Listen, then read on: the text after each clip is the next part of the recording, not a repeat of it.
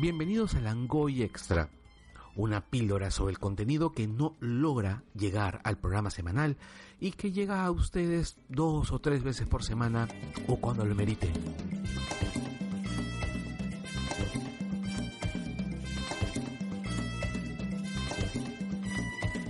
Alfonso Cuarón es un sobresaliente director latinoamericano, quien nos tiene acostumbrados a ofrecernos películas de gran calidad.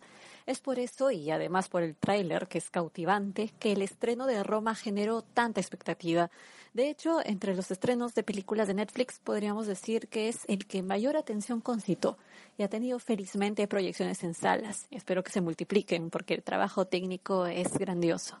Está enteramente en blanco y negro y la historia se basa en los recuerdos, en las vivencias del director cuando niño en la colonia Roma, una zona de la Ciudad de México, y su vínculo afectivo con la niñera, la empleada del hogar de su familia. Y tenemos como protagonistas justamente de esta película a Cleo, que es la empleada de la familia con la cual vive, que está integrada por la madre, sus cuatro pequeños, tres niños y una niña, la abuela, y el padre que aparece eventualmente y veremos también cómo algunos personajes van entrando y saliendo del relato. Pero también se puede decir que hay otro personaje más importante también, que es la ciudad. El título de la película, Roma, no es gratuito, o sea, no solo nos sitúa en un espacio, aunque puede resultar ambiguo, sino que también la ciudad, los paisajes, especialmente los urbanos, las calles, los edificios, son personajes o son un gran personaje más dentro de esta historia. Esto Cuarón lo hace evidente a través del uso de los planos generales. Hay uno muy notorio que es cuando se abre desde Cleo lavando la ropa en el techo hacia los techos de las otras casas también con mujeres lavando la ropa o los travelings en las calles mientras las está recorriendo Cleo con algún otro personaje, usualmente vistos de perfil que es un ángulo además que se vincula a la introspección, porque Roma es eso, es una película introspectiva, es una película personal, además de lo autobiográfica que tiene en su concepción. En relación a esto, también vemos que se va a manifestar algo así en el guion, que nos ofrece posibilidades que suelen ser más propias de la literatura, principalmente en el hecho de recurrir a lo que está en nuestra mente, en la imaginación y a los recuerdos y crear con esto como por ejemplo sucede en una escena que esto no es spoiler, es un detalle muy puntual nada más para ejemplificar, cuando Cleo está viendo el campo, ve el paisaje y dice, se parece a mi pueblo. Así hacen los animales, así suena, así huele. En un momento así tenemos la atención en el estímulo visual, lo que está en la pantalla, el sonido, claro, en las palabras de Cleo y en lo que nuestra mente nos hace ver como lo que podría haber sido su pueblo e incluso dirigirnos hacia nuestras memorias y al acto de rememorar también. Esta película va mucho de esto, de la nostalgia, de la añoranza, de la melancolía incluso, pero no por un pasado grandioso, sino por momentos cotidianos. Estas escenas de la vida diaria están enmarcadas, por cierto, en un contexto social y político agitados para México en 1970 y 1971 puntualmente y hay poco de heroicidad en lo que expone Roma. no hay ni un tiempo pasado mejor, ni una glorificación de la empleada del hogar, no es la máxima figura heroica. Hay diferencias notables y hasta inevitables entre los que pertenecen a distintas clases sociales. A veces es exasperante y puede ser hasta doloroso ver esto, como cuando la madre eh, desbordada le grita a Cleo que está allí casi como para que ella tenga con quién liberarse o desfogarse de su ira, o ver cómo algunas personas, si desean rehacer su vida, puedan lograrlo con más facilidad de lo que otras pueden hacerlo. Y todo esto es muy pesado. Hay poco de justicia, pero hay mucha humanidad.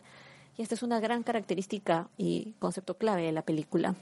Esta sensación de dolor, por cierto, de lo urbano, la pobreza, lo inevitable, nos puede remitir un poco a la tradición del cine italiano neorealista el hecho de que sea en blanco y negro puede contribuir quizás, pero hay escenas incluso en las que sentí que estaba viendo algo de Fellini, como por ejemplo el plano del cañón para el hombre bala o la fiesta de la familia por Año Nuevo. Y justamente esto crea un poco un juego con Roma, la película Roma de Fellini, que era un hombre también de recuerdos, que iba entre lo circense y lo nostálgico, entre la ostentación de algunos y el sentir más privado, no de otros, sino de todos. Y esta nostalgia, el recuerdo, todos estos son conceptos que se vinculan a uno principal de raíz, que es el tiempo. Algo que también encontramos aquí en Roma, de Cuarón, como algo circular o más propiamente dicho, como algo cíclico. Por ejemplo, hay unas figuras que se repiten en diversas escenas, como eh, ejemplo número uno, los aviones. Están al inicio de la película en un reflejo, están en una escena casi al intermedio y al final de la película atravesando el cielo también. Eh, un elemento más, eh, la banda de músicos marciales, ellos al inicio de la película y al final también. El perro, más que un elemento de repetición, yo lo había considerado uno, pero es más el respiro o el suspiro liberador en esta historia tan cargada. Otro punto que sí me parece es un elemento de repetición importante es el ingreso del auto familiar al garaje, que es súper estrecho en la casa. Era inicialmente todo un ritual, especialmente para el padre. Esta escena, para quienes la hayan visto, para cuando la vean, ustedes notarán que es como la nota fuera de la norma en la cinta. Podría ser hasta, no sé, un videoclip, un comercial, algo muy aparte y pasa de ser único a algo caótico y va cambiando en función al estado emocional de los personajes incluso. Y puede encontrarse esto también en las estaciones. Cálido al inicio, que es cuando hay una cierta sensación esperanzadora en los sujetos, pero luego las dificultades aparecen, el clima cambia y nuevamente hay un clima soleado hacia el final porque el tiempo pasa, pero también las estaciones están bastante bien elegidas, ¿no? Y coinciden con eso. Y por supuesto hay un final similar al inicio, las mismas tomas, Cleo pasando por la casa, eh, por las habitaciones, luego saliendo de ellas, siguiendo a trabajar. Es una suerte de, ha pasado todo esto que tú has visto en el tiempo que dura esta película, que son aproximadamente dos horas y quince, y la vida sigue, sigue a pesar de todo aunque todo es distinto. Pero también podemos hacer mención a escenas puntuales de la película, momentos que concentran el impacto, ya mucho más fuera de lo cotidiano, como la escena del alumbramiento, para no spoilear, solo mencionarlo a grandes rasgos, eh, la madre ebria y su estamos solas, la famosa escena del abrazo de la familia que se ha criticado mucho por ser supuestamente un clasismo solapado, por utilizar o romantizar a la figura de la empleada del hogar, pero ante una producción mexicana que ha dispersado por el mundo la figura de la empleada a un nivel casi de caricatura, traerla en Roma como un personaje central y humano es también respetable y honorable. Esto está plausible. Hay un homenaje muy amoroso hacia esta persona que integra la familia, que participa mucho de la estabilidad de la familia, pese a que no se le reconozca realmente tanto como a veces algunos quisieran. Yo terminé de ver Roma con una sensación similar a la que tuve cuando vi algunas películas de Truffaut, que también es algo así, es cine de autor, pero de un discurso abierto, claro, internacional, oscarizable incluso, y que a la vez me permite notar que me ha expuesto el autor algo íntimo, Roma tiene la capacidad de contarnos pasajes cotidianos de manera honesta, enmarcados, atravesando el contexto histórico. Van a ver ustedes la mención de México 70, el halconazo en el 71, y esto es lo que yo suelo llamar una película universal. A lo que me refiero con esto es que incluso cuando se narra en un film un episodio histórico, se narran los hechos, sí, pero hay diferencias entre narrar hechos y narrar sentimientos, narrar ideas. Y esa sensación de universalidad se encuentra cuando en lo particular hayas lo que es antemporal. Puedes narrar perfectamente hechos históricos sin haber narrado grandes ideas trascendentes.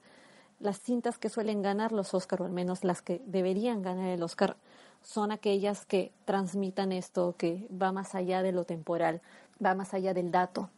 A nivel técnico, hablando de las nominaciones, todo premio o alguna nominación más que reciba será totalmente merecido porque hay un inmenso trabajo de fotografía, de sonido, la producción, la escenografía, todo está hecho con mucho detalle, con mucha maestría, muy cuidado, o sea, se ha recreado incluso la calle que él necesitaba que aparezca en la película para que se vea tal cual. Y en lo personal puedo decir también que me contagió esta nostalgia al salir aparecieron recuerdos míos en mente del auto de mi abuelo, que era inmenso y que era su adoración. Él no quería venderlo porque aún seguía representando estatus para él, pese a los pedidos de mi abuela de que ese auto ya no le gustaba, ya no lo necesitaba, no tal vez sí, pero no. También de regresar al colegio con mis primos, con mi hermano, todos juntos, todos chiquitos, los lonches en la mesa con la familia unida. Eh, la mujer que trabajaba en mi casa, por supuesto, que eh, la recuerdo, se llamaba Lucía. Y esta película no es la reivindicación a las empleadas del hogar o a la cultura mexicana, pero sí es un abrazo hacia ellas. Hay un deseo de contar algo muy claro y está hecho muy coherentemente. Quizás mi único pequeño reparo fue que en determinado momento creí que la película iba a terminar y se extendió unos 15 minutos más. Pero esta extensión no me armó su calidad, tenía un sentido, tenía un porqué. Y antes que cualquier cosa, vean Roma, disfrútenla como lo que es, y no como lo que quisieran que sea. Y con esto yo estoy segura que van a tener una experiencia cinematográfica muy grata, como era de como se había dado a entrever en los trailers. Si es que pueden verla en el cine a buena hora, si no, tienen ahí Netflix. Pero es una película que vale la pena verse.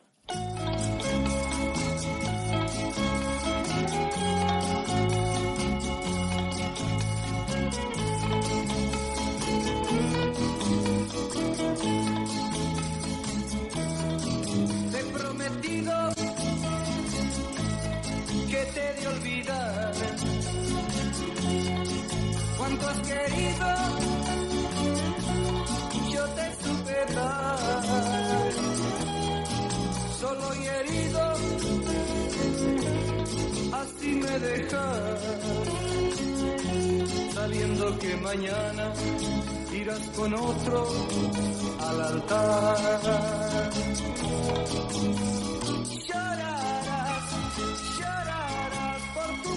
conmigo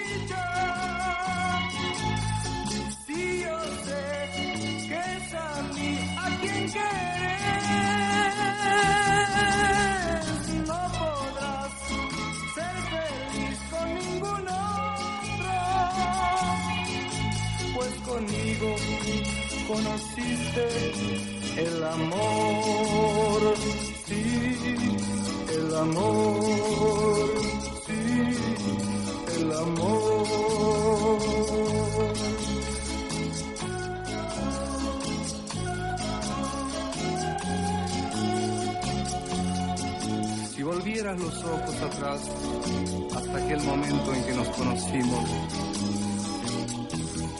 recordaras tu primera sonrisa hacia mí. Estoy tan seguro que te encontrarías con tu verdadero amor como yo lo encontré en ti. Te he prometido que te de olvidar. Cuánto has querido, yo te supe dar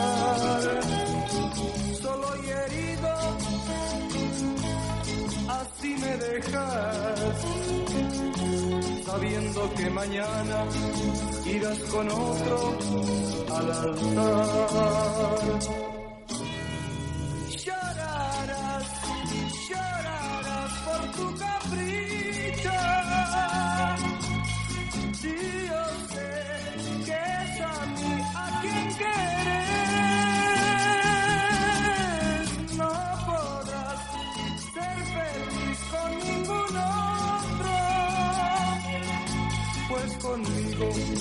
Conociste el amor, sí, el amor,